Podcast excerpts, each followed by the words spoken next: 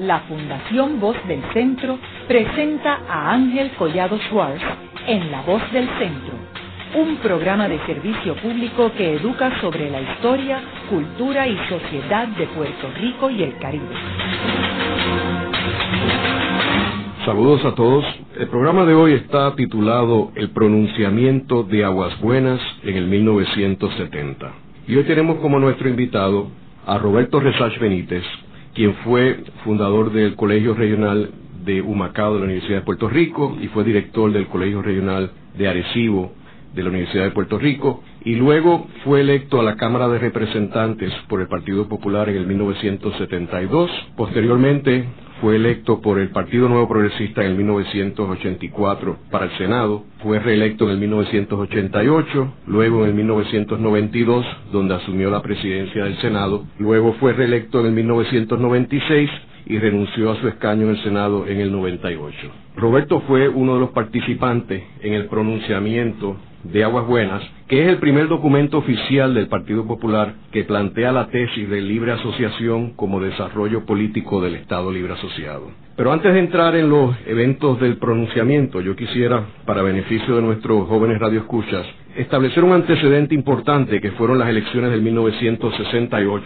En estas elecciones es la primera ocasión que el Partido Popular pierde la gobernación y la pierde debido a que el gobernador incumbente, que era Roberto Sánchez Vilella, el segundo gobernador electo de Puerto Rico, abandona el Partido Popular y funda un partido llamado el Partido del Pueblo y se dividen las fuerzas del Partido Popular.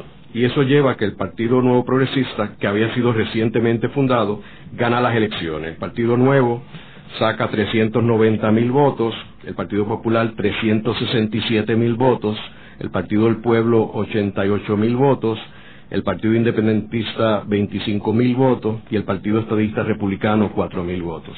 Así que eso lleva al Partido Nuevo Progresista con su candidato gobernador Luis Aferré a la gobernación y la Cámara de Representantes y el Senado se dividen. El Senado cae bajo el poder del Partido Popular y Rafael Hernández Colón asume la presidencia del Senado y la Cámara de Representantes la domina el Partido Nuevo Progresista bajo el liderato de don Ángel Viera Martínez. Ahora, ya entrando en el pronunciamiento de Aguas Buenas, Bobby, me gustaría que nos hablaras un poco sobre qué estaba sucediendo en el Partido Popular en ese cuatrenio que era dominado, como mencioné, la gobernación por el Partido Nuevo Progresista. Tú estabas en la Junta de Gobierno en ese periodo. ¿Qué estaba pasando en el Partido Popular? Bueno, estaba pasando lo siguiente, Ángel. Después de la derrota del partido en 1968, el Partido Popular cayó en cuenta de que había una división entre los líderes del viejo puño y la gente nueva y que hacía falta revitalizar el partido dándole paso a gente de, nueva en el Partido Popular. Y con eso en mente comenzamos a hacer una serie de movimientos, ¿no?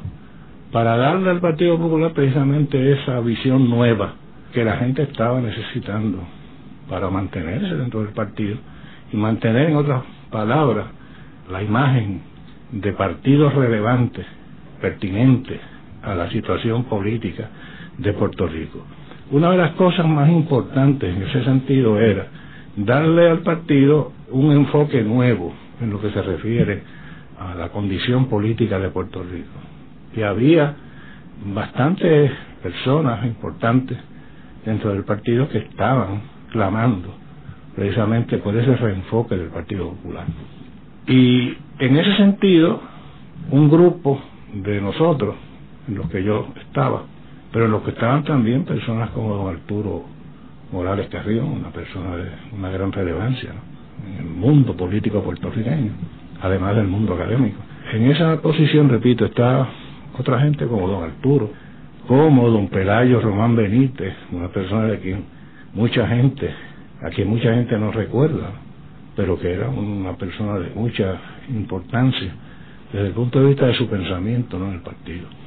Pues estas personas pensaban que hacía falta darle un enfoque nuevo a la cuestión del estatus político de Puerto Rico. Y se nos ocurrió pues hacer precisamente eso, darle ese nuevo enfoque. ¿Cómo? A través de ese documento que se aprobó en el 1970, que se llamó el pronunciamiento de Aguas Buenas. ¿Y por qué Aguas Buenas? Porque el partido tenía unas convenciones y unas reuniones periódicas, ¿no? En distintos puntos de la isla. La Junta de Gobierno y el Consejo del partido se reunían.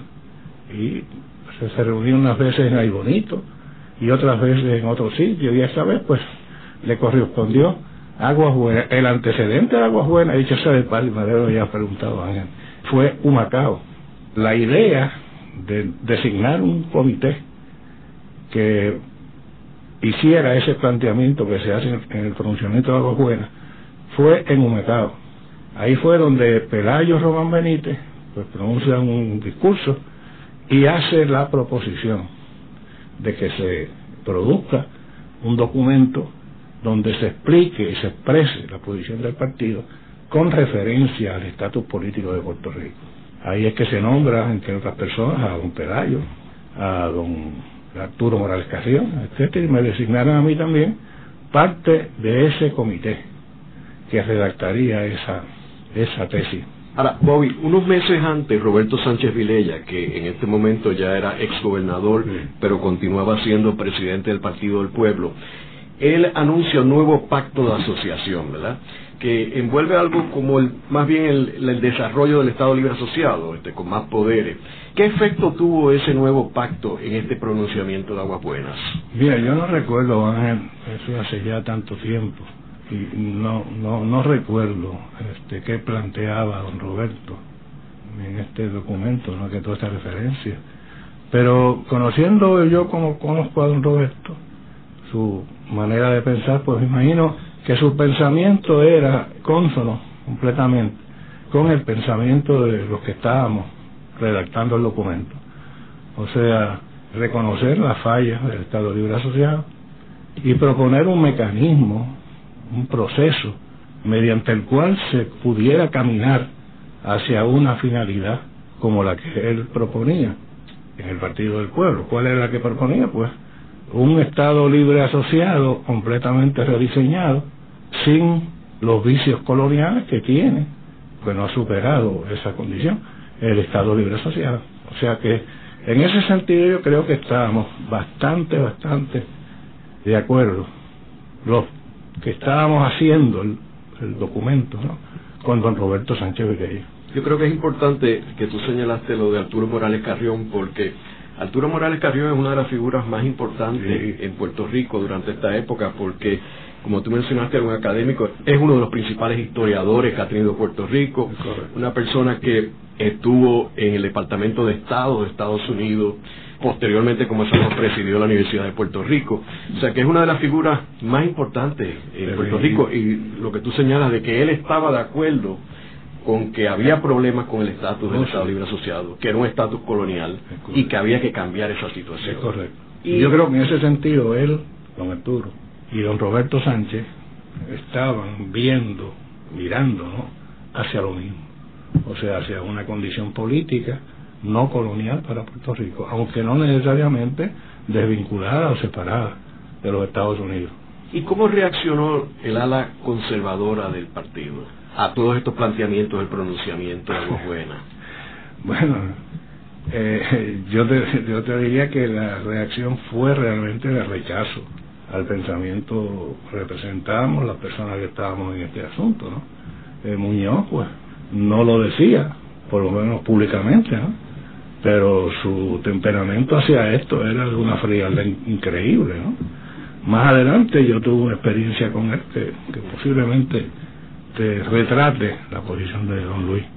Don Jaime Benítez, que era eh, una persona también importantísima en el Partido Popular en este momento, ¿no? Ya él había dejado la universidad. Definitivamente no veía con buenos ojos el pronunciamiento. Y lo mismo podemos decir de don Teodoro Moscoso y de todas las Rafael Picó. de don Rafael Picó, que era también una persona de mucha relevancia en Puerto Rico. O sea que el grupo digamos, de políticos experimentados en el Partido Popular rechazaba el pronunciamiento de Aguas y lo rechazaba no porque creyera que las posiciones que nosotros representábamos fuesen unas posiciones incorrectas, sino porque si se seguía la dirección que nosotros señalábamos, el Partido Popular, creían ellos, estaba abocado a derrotas electorales. Y eso era una cosa imperdonable. O sea, que tú entiendes que lo rechazaban más por razones de oportunismo político partidista que por cuestiones ideológicas. Sí, oportunismo usaba la palabra en su verdadero sentido, ¿no? No en el sentido peyorativo, porque creían que no le convenía a Puerto Rico separarse o dar la apariencia que se separaba un poco de los Estados Unidos. O sea que aquello podría capitalizarlo la oposición, como decía Muñoz Marín, los republicanos lo podían capitalizar para hacer aparecer al Partido Nuevo Progresista, eh, al Partido Popular, perdona, como un partido separatista. ¿Y qué posición tenía Rafael Hernández Colón, quien había asumido la presidencia del Partido Popular? Pues Rafael Hernández Colón compartía el sentir o la manera de pensar de las personas que estábamos este, promoviendo el pronunciamiento de Agua Buena. Entiendo también que en términos de la prensa, eh, Alex Maldonado, que era uno de los principales periodistas en términos de exponer la posición del Partido Popular, se oponía tenazmente al pronunciamiento. Oh, sí, nos atacó de una manera increíble. Tan pronto se anunció el pronunciamiento de Aguas Buenas, Alex Maldonado salió como si como si le hubieran pisado este un callo en el pie, ¿no? Estuvo gritando desde que se anunció el pronunciamiento hasta prácticamente cuando los populares, liderato antiguo, el Partido Popular, borró el pronunciamiento hasta el recuerdo de los populares.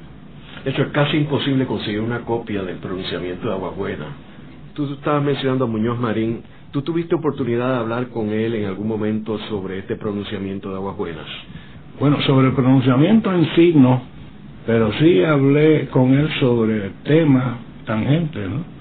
En el 1975 creo que fue, porque para esa época se estaba hablando del nuevo pacto, la legislación del nuevo pacto, que don Jaime Benítez, que era comisionado residente, estaba prohijando allá en Estados Unidos, en el Congreso.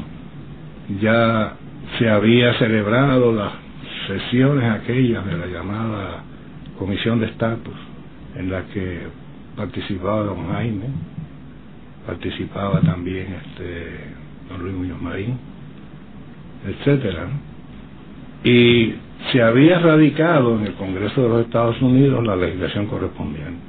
Aquello pues obligó a muchos de nosotros, entre ellos a mí, a hacer o a pensar en maneras en que podía sacarse a Puerto Rico del lío colonial. Y entre las personas que pensó en esa situación fui yo.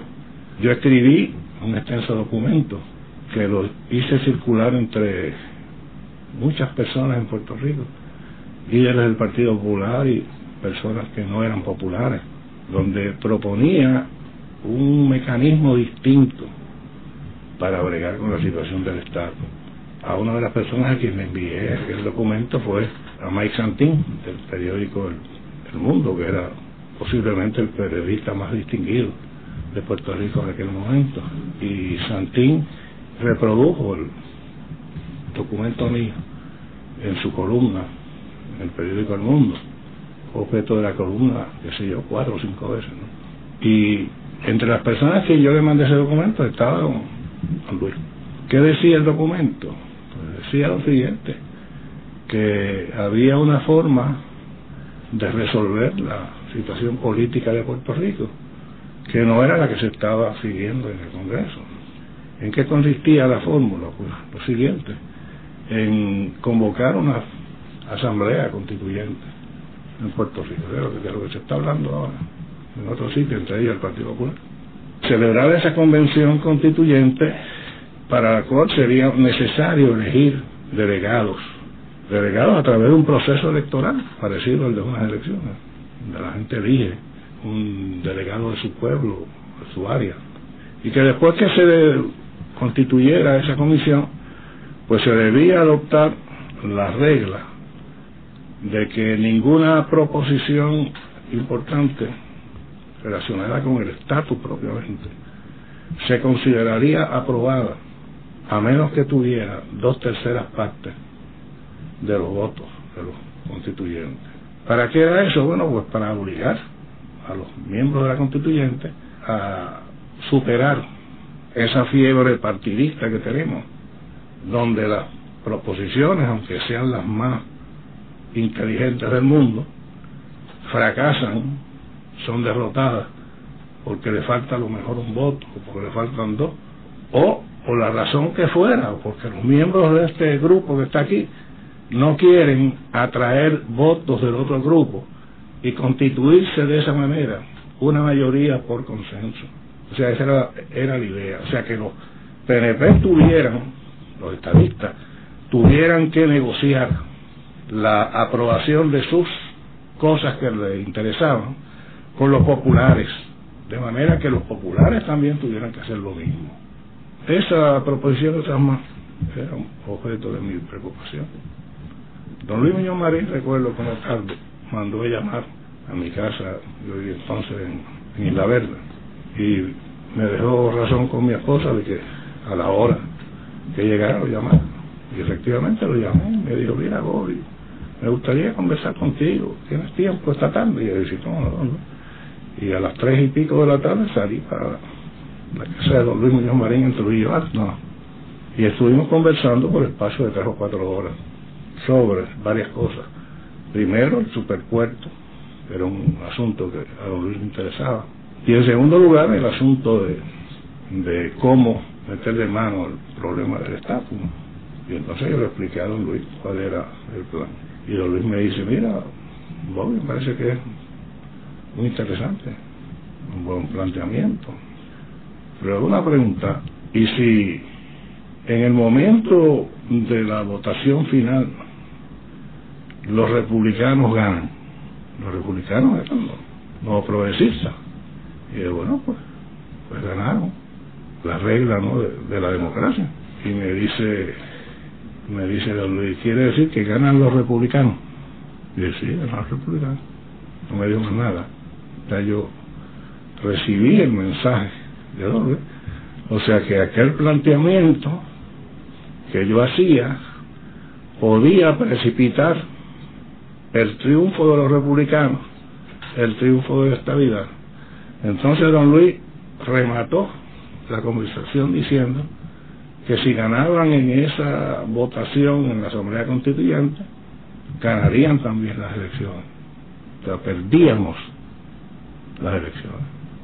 ¿Qué me quiso decir don Luis? Pues claro, esto no puede ser, porque no podemos arriesgarnos a un triunfo de los republicanos. O sea, don Luis, con todo lo grande y lo inteligente y lo bueno que era, sencillamente entendía que era más importante mantener al partido en el poder que arriesgarlo en una aventura que podía precipitar la estabilidad en Puerto Rico. Haremos una breve pausa, pero antes los invitamos a adquirir el libro Voces de la Cultura, con 25 entrevistas transmitidas en La Voz del Centro. Procúrelo en su librería favorita o en nuestro portal.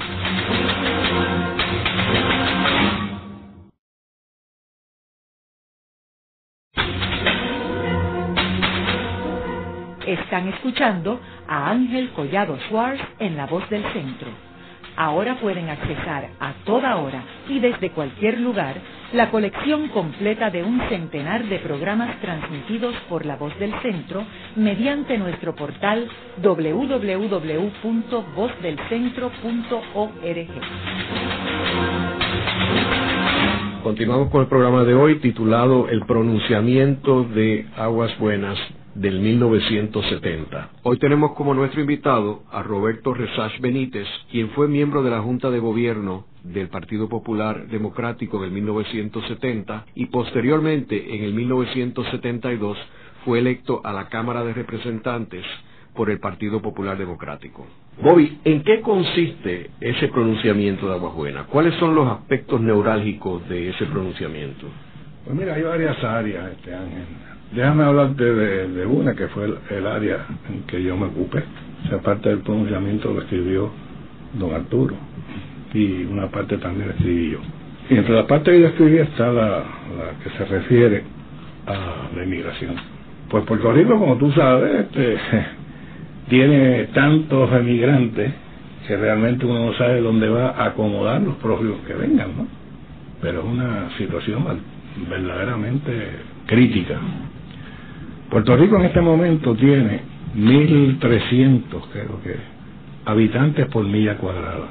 Es una de las concentraciones de población más grandes que hay en el mundo en este momento. 1.300 personas por milla cuadrada.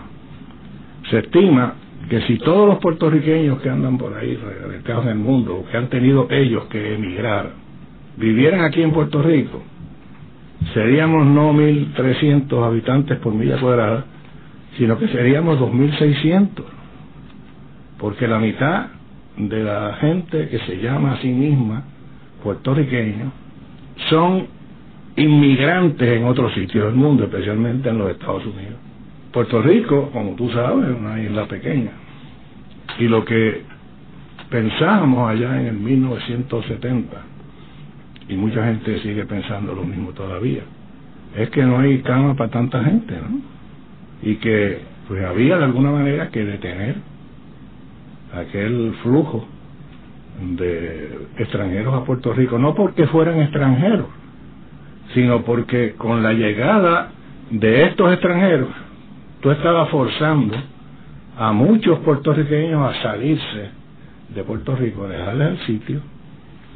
Eso fue lo que provocó para los años del 1900, de la posguerra, de la Segunda Guerra, del 1948 en adelante, hasta 1960 y pico, la emigración de más de un millón de puertorriqueños en esos 20 años, 48 a 68.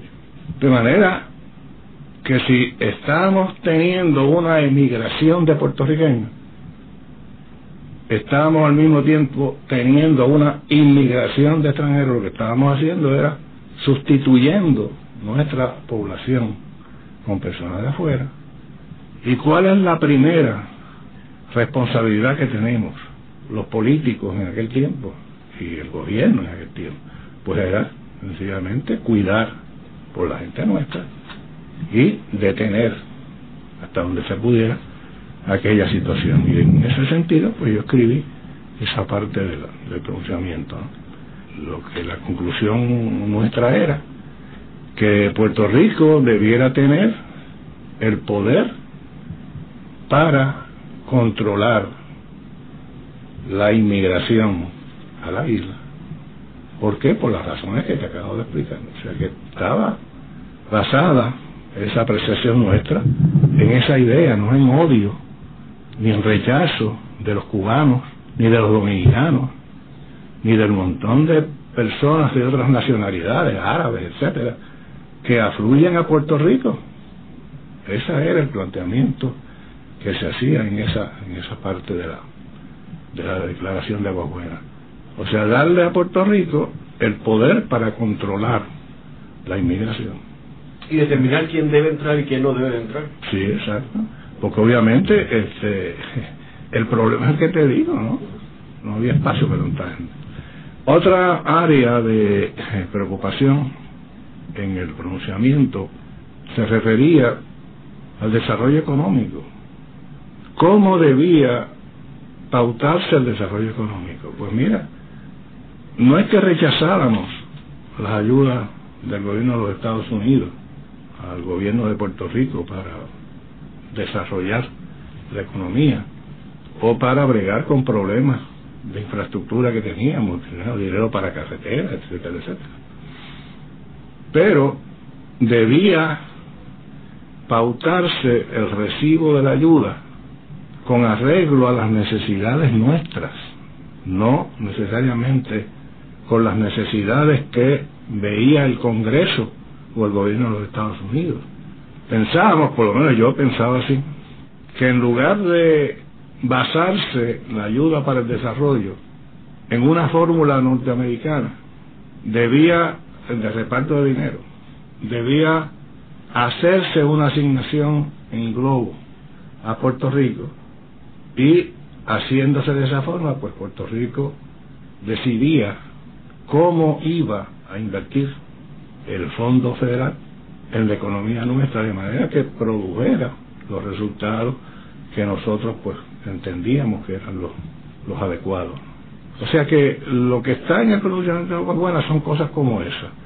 A otras personas que intervinieron en eso, no necesariamente a mí, le interesaban otros temas, transferencia de poderes, entre ellos este, comunicaciones, de radio y televisión. O sea que todas esas Eso es parte del, del pronunciamiento. que todo eso estuviera en manos de los puertorriqueños. O sea, creíamos que la cuestión federal no debía limitarse a lo que fuera estrictamente necesario y todo lo que se pudiera manejar localmente pues debía trasladarse a la jurisdicción de Puerto Rico. En otras palabras, este Ángel, el documento es un planteamiento autonomista. O sea que todo el poder que no sea necesario a la asociación de Puerto Rico y los Estados Unidos, todo el poder que no fuera necesario para mantener ese vínculo debía estar aquí, debía radicar aquí, en Puerto Rico. Eso era básicamente el planteamiento. Lamentablemente hubo personas ¿no? que creyeron que aquello era un planteamiento totalmente independentista, lo que no era, porque se mantenía siempre la idea del vínculo de asociación con los Estados Unidos. Ahora, a mucha gente le molestó, entre ellos a nuestro buen amigo eh, Alex Maldonado, el que nosotros definiéramos la relación de Puerto Rico con los Estados Unidos no en los términos en que Muñoz la definió en el 1950, como una relación de unión permanente. Y fíjate que esa definición de unión permanente la hace Muñoz no en el momento en que se aprueba la constitución de Puerto Rico en el 52. Hasta ese momento había sido asociación de Puerto Rico con los Estados Unidos. Pero en el 1950 después de la de que le concedieron la, la estabilidad a Alaska y Hawái, don Luis Muñoz Marín trastocó el concepto sobre el cual se establecía la relación política de Estados Unidos con Puerto Rico. Y de asociación voluntaria, que era el pensamiento muñozista primero, Muñoz pasó al concepto de unión permanente. Eso lo hizo sin plebiscito alguno. Eso lo hizo porque entendió que era lo que le convenía a Puerto Rico. De manera que lo que le molestaba a muchas personas, entre ellos el periodista Alex W. Maldonado, es que nosotros en el pronunciamiento de Aguas Buenas diéramos hacia atrás, diéramos reversa y volviéramos al concepto de asociación de Puerto Rico con los Estados Unidos y rechazaron la nomenclatura de unión permanente. En el fondo eso fue lo que liquidó el pronunciamiento de Buena en la estimación del de, liderato del Partido Popular Democrático.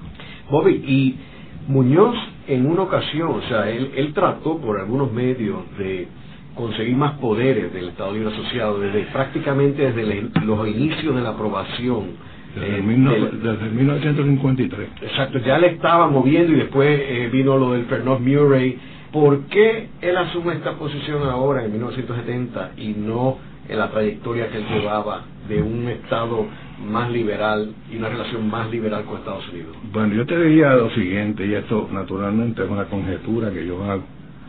Yo creo que Muñoz, con la experiencia que tuvo a partir de, la aprobación de la, de la Constitución, y la aprobación del Bill 600 allá en el Congreso de los Estados Unidos, se dio cuenta de que la situación de Puerto Rico, la cuestión del Estado, no podía desarrollarse en la dirección que él quería, la que había pensado que era una especie de, dominio británico, ¿no? O sea, el dominio pues tiene un vínculo con Inglaterra, que es ese. O sea, Canadá es parte de la comunidad británica, es uno de los dominios de la comunidad británica. Pero Canadá es una nación independiente. País soberano. Es un país soberano. Inglaterra puede ir a la guerra, el Reino Unido puede ir a, declarar la guerra a Alemania, por ejemplo. Pero eso no compromete, digamos, a Canadá a mandar un solo soldado a la guerra.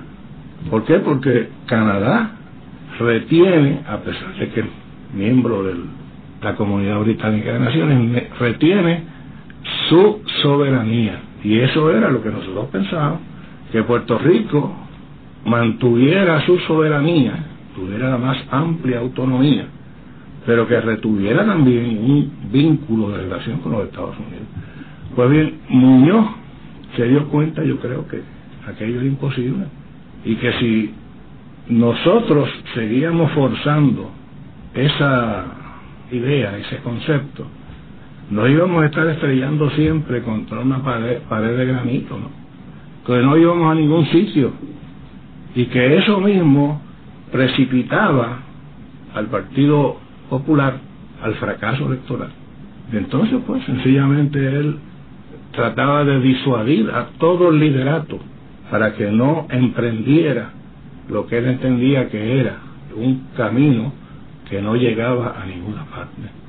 ¿Y tú entiendes que él mantuvo esa posición hasta sus últimos días? Yo creo que sí, porque él, después de las experiencias que tuvo con el Bill Fernand Moray, por ejemplo, y con otros, porque él hizo varias gestiones con el propio este nuevo pacto, allá en el 1970 y pico, pues él se dio cuenta de que esas gestiones no iban a ningún sitio y que seguir planteando el Congreso lo mismo para seguir recibiendo rechazos del Congreso de los Estados Unidos precipitaba el Partido Popular a derrotas electorales que lo hundían cada día más.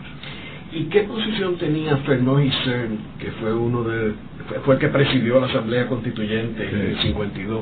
¿Qué posición tenía Fernand Hissern en términos del pronunciamiento de Aguafuera? yo creo que yo nunca hablé con él de eso, ni tampoco recuerdo que él hubiera dicho algo sobre ese extremo, aunque me imagino que por deferencia a su buen amigo don, don Luis Muñoz Marín, pues él era bastante reservado. Pero el pensamiento de, de Fernó, como se conoce, era un pensamiento posiblemente más radical que el de los autores del pronunciamiento de la O sea, yo no sé si él era Estado librista, o si ante el fracaso de las múltiples gestiones por el mejoramiento del Estado Libre Asociado, él llegó a concebir la idea de un Puerto Rico independiente. O sea que tú, aunque no participó en este pronunciamiento, ¿tú crees que les hubiera estado de acuerdo con oh, 100%? Sí, hubiera ido más lejos, más y los otros personajes, como Jaime Benítez, Jaime se oponía por las mismas razones que Muñoz Marín y el ala derecha del partido. Yo creo que sí, que era por las mismas razones. O sea, que creía que había unas formas más este, expeditas para conseguir el mejoramiento del Estado Libre Social, que no era la de la Convención Constituyente ni la que estábamos nosotros proponiendo. ¿Y doña Inés? No sé, pero yo conversé varias veces con doña Inés sobre otros temas, realmente sobre Y tengo la impresión de que doña Inés hubiese respaldado completamente la gestión del pronunciamiento de gobierno. Bobby, ¿y cómo se logró aprobar este pronunciamiento en esa reunión en Aguabuena con toda esta oposición, particularmente de Muñoz y figuras tan prominentes como Jaime Benítez? Bueno, don Luis no fue a esta él estaba en Roma ya. Yo estaba en Roma, A don Jaime no lo vi por aquello, por todo aquello. Yo creo que don Jaime estaba todavía en la universidad y no participaba abiertamente en reuniones del Partido Popular, ¿no? Y en cuanto a todos los demás, pues sencillamente hubo oposición. Tú sabes que los partidos funcionan de esa manera. Aprueban las cosas sin que los miembros las hayan leído. Y muy como tú vas a pensar que le vas a exigir también que además de leerlas las entiendan. Pero es curioso porque a pesar de que Alex Maldonado se oponía en el foro público, eh, así todo se logró aprobar. Sí, yo no sé si tú sabes esta anécdota, que da una idea de cómo es que los partidos funcionan. En este caso no hay idea del Partido Popular, ¿no? Pero que hubiera ocurrido lo mismo en una reunión del Partido Nuevo Progresista o cualquier partido independentista o que fuera. Alguien le preguntó una vez a un puertorriqueño muy ilustre, yo sé de paso, académico, ¿qué pensaba él de tal cosa que se discutía en aquel momento, que tenía que ver algo con el Estado, que Muñoz Marín pues estaba comandando la cosa. El individuo se le queda así mirando al que le pregunta y le dice, mire señor, yo dejé de pensar desde que don Luis Muñoz Marín piensa por mí. Y de quien te estoy hablando no es de un comisario de barrio de allá de las ventas del diablo. Te estoy hablando de una persona que era un distinguido catedrático universitario, bien conocido. Pues dime tú, si eso creía, si eso pensaba este líder del partido, pues ¿qué iría a pensar en el pronunciamiento de Aguas Buenas? Aquel pobre señor de allá de la altura, que a lo mejor tenía un sexto grado sobre la cuestión del Estado Libre Asociado y el pronunciamiento de Aguas Buenas y la inmigración y todas esas cosas. No pensaba nada. Luego de una breve pausa, regresamos con Ángel Collado Schwartz en La Voz del Centro.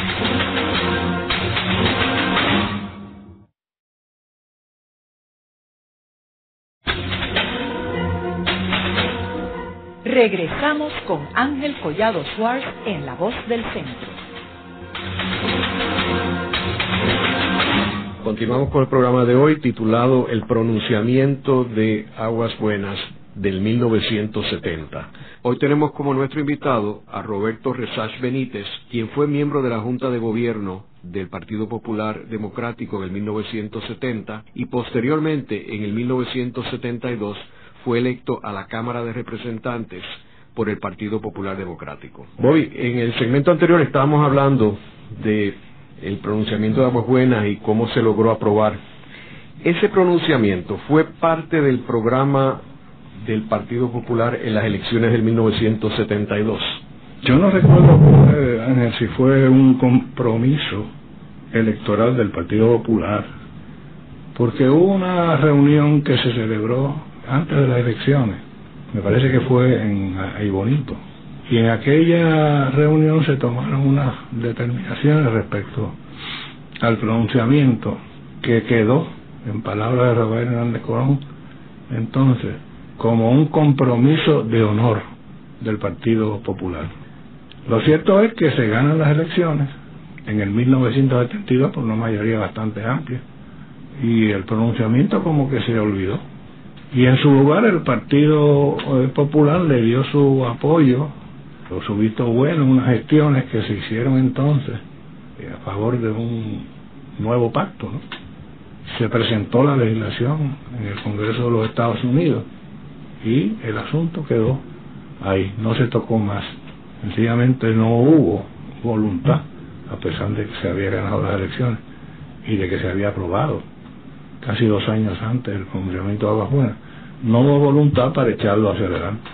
Parece que Rafael y, y el alto liderato del Partido Popular en aquel momento, pues entendió que forzar el pronunciamiento podía hacerle daño al Partido Popular. Pero es interesante eso hoy porque, como habíamos planteado, el que presidía el Partido Popular cuando se lleva a cabo y se aprueba el pronunciamiento de Aguas Buenas fue Rafael Hernández Colón y él es el que sale electo gobernador de Puerto Rico y que tú señalas de que el Partido Popular tuvo un margen amplio en las elecciones, pero más aún tenía control de las dos cámaras legislativas. Exacto.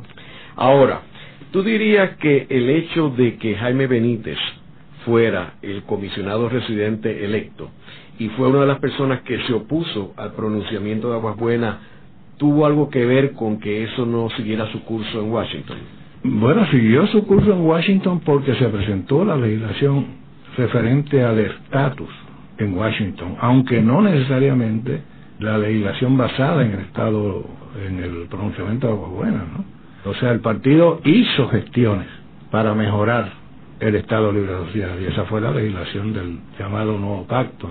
Recuerdo recuerdo las vivencias que se hicieron y recuerdo a mi buen pariente don Jaime, en Washington. Presentó la legislación, se identificaban unas áreas de desarrollo del Estado Libre Asociado, pero tan pronto se levantaba una objeción en el Congreso a tal desarrollo, de alguna manera, pues don Jaime enmendaba lo que se objetaba, ¿no? Y así pues, sencillamente dio la impresión de que la gestión que se estaba haciendo no llevaría a Puerto Rico a ningún lado.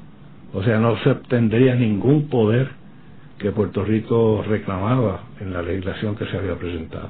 Pero tú dirías que si Morales Carrión hubiera sido el comisionado residente en vez de Jaime Benítez, otro hubiera sido el desenlace del pronunciamiento de Agua Buena.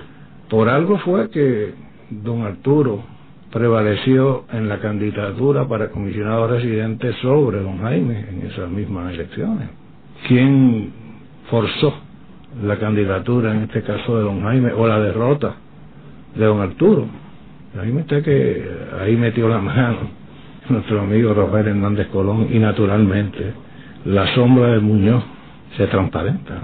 Y tú como participante de este pronunciamiento de Agua Buena, no tuviste ningún, ninguna posición en contra de lo que estaba sucediendo. O sea, que no se procediera con el pronunciamiento de Agua ¿Cómo no? Precisamente por eso fue que escribí aquello que te dije hace un momentito, ¿no? El documento aquel de bastantes páginas, donde proponía un método para eh, bregar con el problema del estatus. Estaba opuesto a la forma en que se estaba conduciendo eso. Y lo hice saber. ¿Y otras personas como Severo Colbert, qué posición tenían en cuanto al pronunciamiento? Bueno, Severo, pues, yo era, era íntimo amigo mío. Yo sé que, que él, pues, pensaba que todo lo que estábamos planteando en el pronunciamiento era correcto, que era bueno, que era lo que debía hacerse. Pero Severo era más popular que, que persona con esas preocupaciones. ¿no? Y él, pues, de alguna manera se allanaba siempre a lo que a su modo de ver o a modo de ver del presidente del partido, en este caso Hernández Colón, le convenía al partido. Haremos una breve pausa, pero antes los invitamos a adquirir el libro Voces de la Cultura, con 25 entrevistas transmitidas en La Voz del Centro. Procúrelo en su librería favorita o en nuestro portal.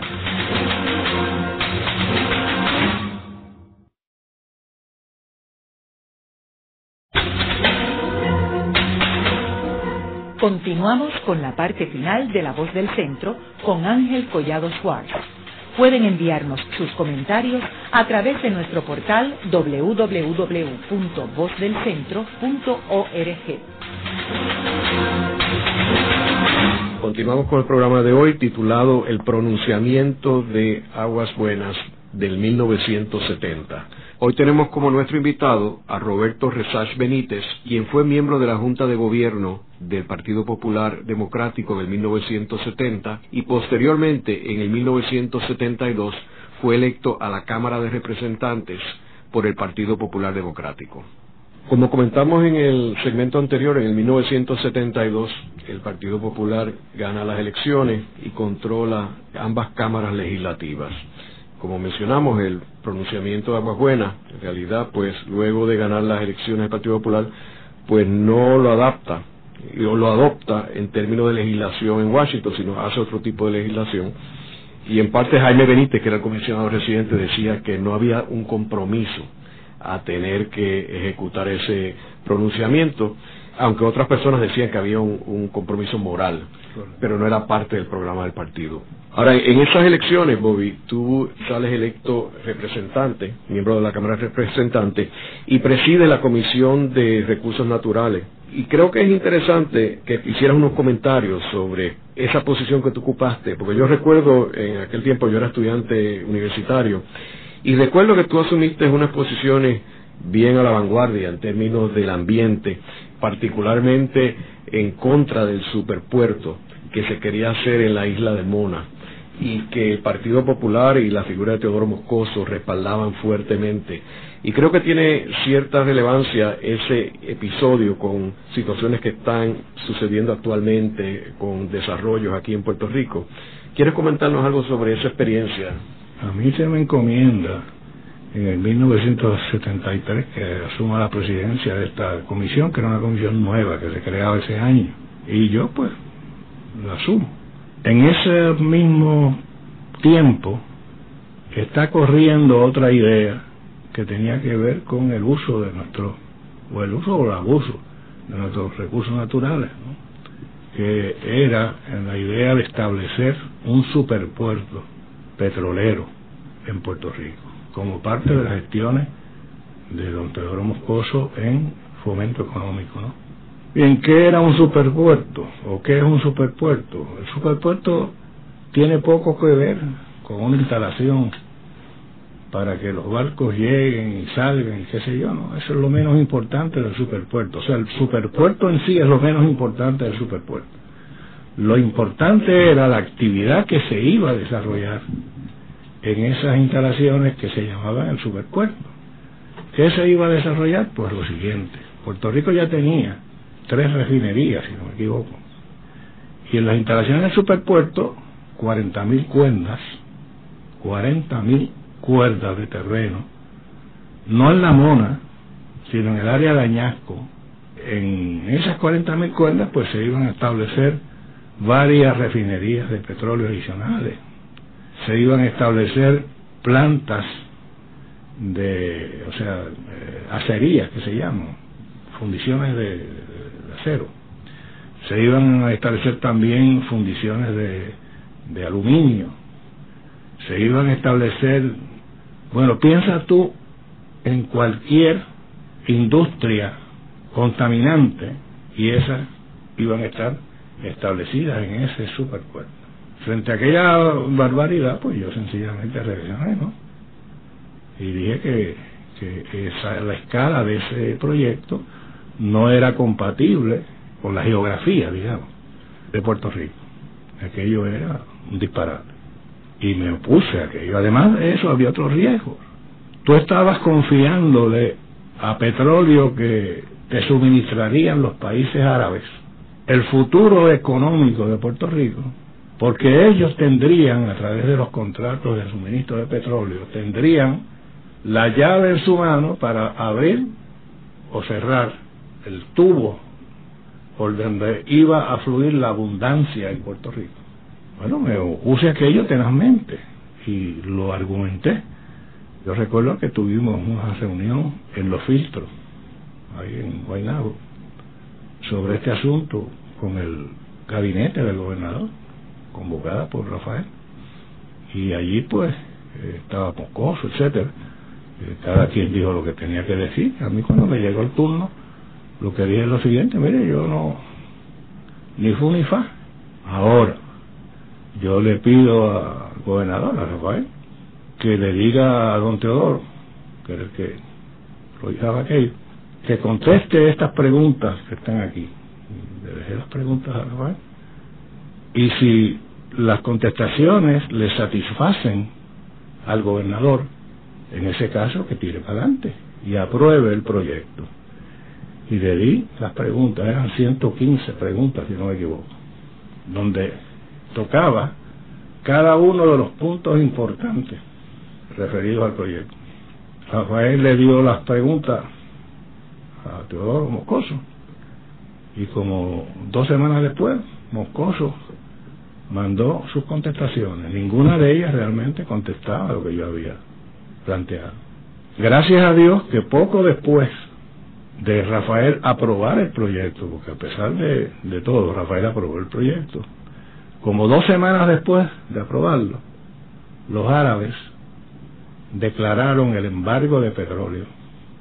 Y naturalmente sin petróleo no había superpuesto. Y el proyecto murió ahí, gracias a Dios. Yo creo que el desarrollo económico de Puerto Rico siempre ha fallado precisamente en eso, en que está montado sobre unos supuestos que son, a mi modo de ver, incompatibles con el desarrollo de verdad. ¿Cuáles son esos supuestos? Primero, el sueldo más bajo o el salario más bajo es el desempleo. Luis Muñoz Marín y Teodoro Mocos señalaban eso.